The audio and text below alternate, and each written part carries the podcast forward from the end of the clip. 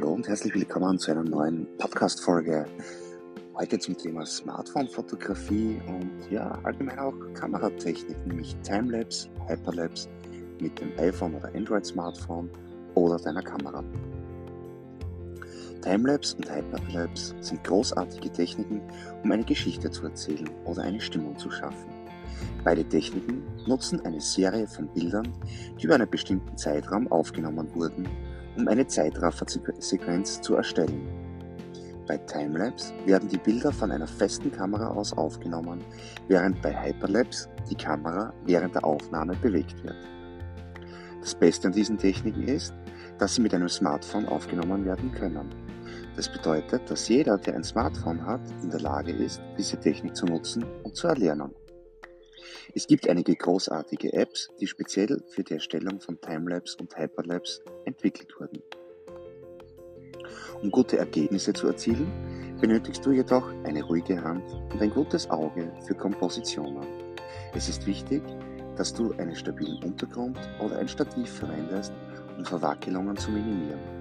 Darüber hinaus solltest du auch die Belichtung, den Fokus und die Blende richtig einstellen um ein optimales Ergebnis zu erzielen. Eine weitere wichtige Überlegung bei der Erstellung von Timelapse und Hyperlapse-Sequenzen ist die Wahl des Themas. Du kannst fast alles aufnehmen, aber es ist wichtig, eine Geschichte oder eine Stimmung zu vermitteln. Bei der Wahl eines Themas solltest du auch die Bewegung im Hinterkopf behalten und dir vorstellen, wie sich das Motiv während der Aufnahme bewegen wird.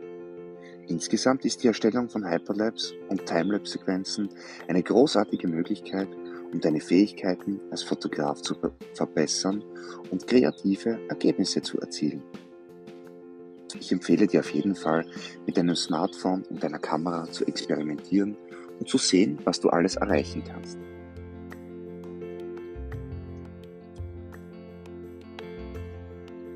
Timelapse versus Hyperlapse.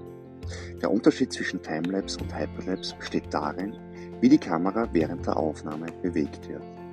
Bei Timelapse wird die Kamera an einem festen Ort aufgestellt und nimmt eine Reihe von Fotos auf, normalerweise in einem Intervall von Sekunden bis Minuten.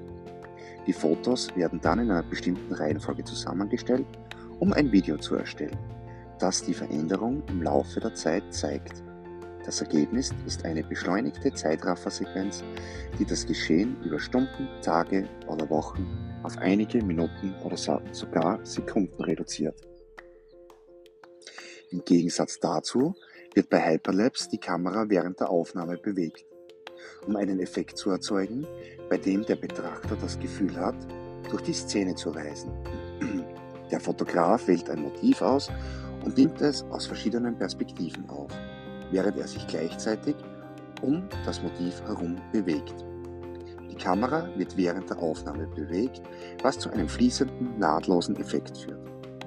Das Ergebnis ist ein Video, das sich schnell bewegt und den Betrachter durch die Szene führt.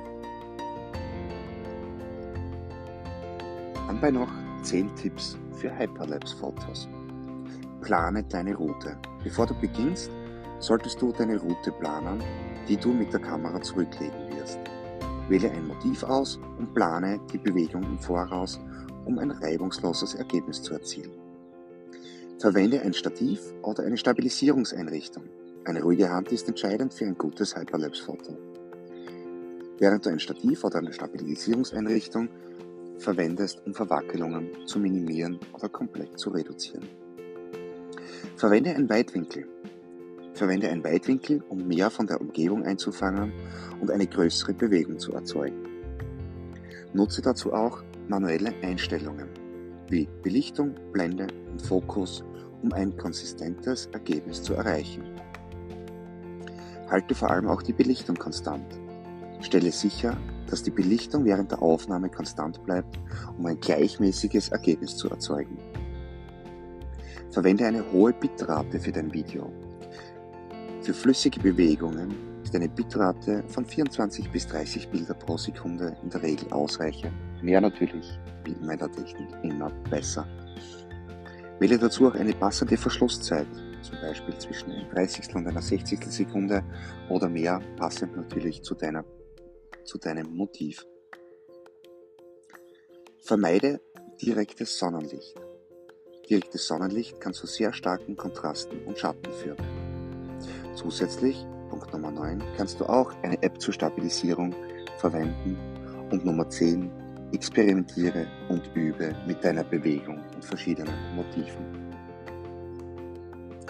Jetzt auch noch 10 Tipps für Timelapse-Fotos. Verwende ein Stativ. Eine stabile Basis ist entscheidend für ein gutes Timelapse-Foto.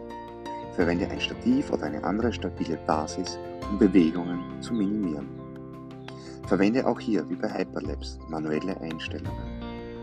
Blende, Fokus, Belichtung und so weiter. Verwende einen Intervalltimer oder, wenn du das mit einer Handy-App machst, eben einen passenden Timer, um regelmäßig in gleichmäßigen Abständen auszulösen. Vermeide auch hier direktes Sonnenlicht für zu harte Kontraste und Schatten. Verwende auch so niedrige ISO-Einstellungen wie möglich, um Bildrauschen zu minimieren. Wähle eine passende Verschlusszeit, je nachdem, wie du gerne die Bewegungsunschärfe hast oder gerne hättest. Verwende einen Fernauslöser, um Verwackelungen zu minimieren. Halte die Belichtung konstant. Nummer 9. Verwende eventuell auch einen Graufilter, um die Belichtungszeit zu verlängern und Bewegungsunschärfe zu erzeugen. Und Nummer 10 auch hier. Wähle ein interessantes Motiv, das auch beim Zuseher für Spannung sorgt. Und jetzt zum Schluss möchte ich dir auch noch ein paar kreative Tipps und Ideen und ja, kreative Motive für Timelapse und Hyperlapse Aufnahmen nennen. Mehr zum Nachlesen auf meinem Blog markusflicker.com.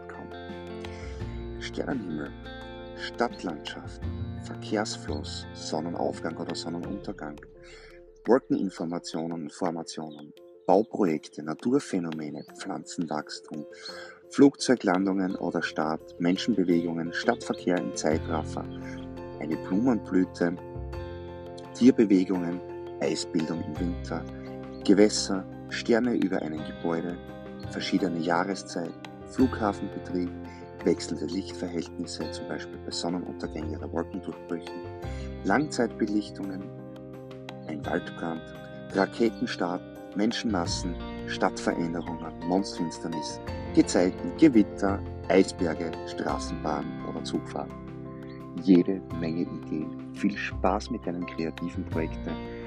Mit deinen kreativen Projekten ich freue mich sehr auf dein Feedback. Und ja, freue mich von dir zu hören. Daumen hoch, 5 Sterne und Co. Alles auf markusflicker.com.